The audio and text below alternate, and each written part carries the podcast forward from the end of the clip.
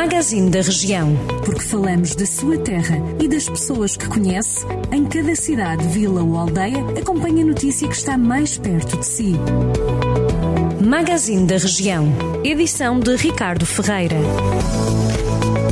É de Santa Combadão o novo secretário de Estado das Finanças, João Nuno Mendes, tomou posse ontem. João Nuno Mendes é filho do ex-presidente da Câmara de Santa Combadão, Orlando Mendes, que governou os destinos do Conselho entre 1989 e 2005.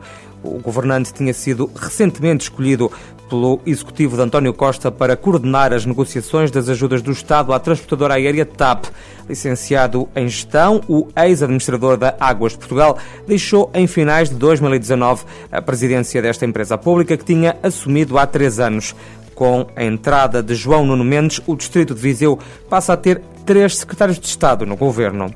A advogada Ana Paula Santana, militante do PSD, deputada municipal pelo partido e antiga vereadora na Câmara de Viseu, vai ser a primeira provedora do município na autarquia. O nome foi aprovado na última reunião do Executivo Camarário com três votos contra.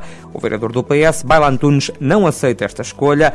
Em declarações ao Jornal do Centro, o socialista defende que o provedor do município tem que ser independente das cores políticas, lembrando as ligações da nova provedora ao PSD. Já o presidente da Câmara, Almeida Henriques, afasta qualquer polémica.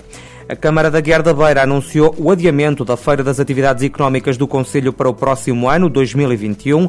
Numa nota publicada nas redes sociais, a autarquia liderada por Joaquim Bonifácio justificou o cancelamento do evento com o contexto da pandemia de Covid-19 e todas as implicações que advêm da doença. A Feira das Atividades Económicas é, segundo o município, sempre aguardada por todos os agentes económicos, jovens e menos jovens, e é considerada a maior iniciativa de promoção do Conselho.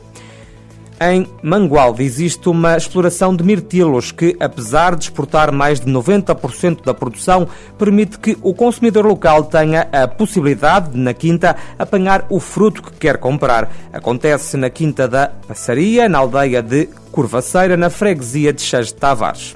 A circulação rodoviária na Estrada Nacional 227 está em risco por causa das árvores secas localizadas junto à via e que ameaçam cair. Segundo o Partido Ecologista Os Verdes, a situação é mais grave no troço que atravessa as freguesias de São João da Serra, em Oliveira de Frades, e de Arões, no Conselho de Valdecambra, já no distrito de Aveiro. Ao Jornal do Centro, a deputada Mariana Silva não esconde a preocupação com o problema e alerta para o risco de queda de árvores em caso de mau tempo causa disso, os verdes já questionaram o governo. E em São João da Pesqueira, um homem de 40 anos foi detido pelas autoridades por tráfico de droga. Os militares da GNR interceptaram o suspeito e, na viatura do mesmo, encontraram 11 doses de cocaína e uma de cannabis, droga que tinha sido comprada no Porto.